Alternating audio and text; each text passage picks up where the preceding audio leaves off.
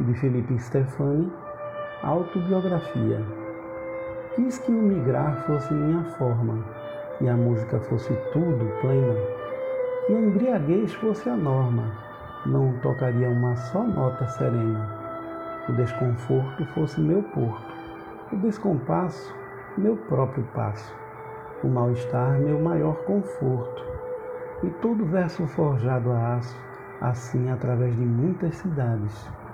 Como tudo estivesse ao inverso, tudo seria reinventado. As artes, as crenças e, enfim, todo o universo.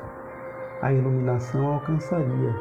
Eu cria num inferninho musical urbano, dançando rock frenético, romperia ao infinito além do humano.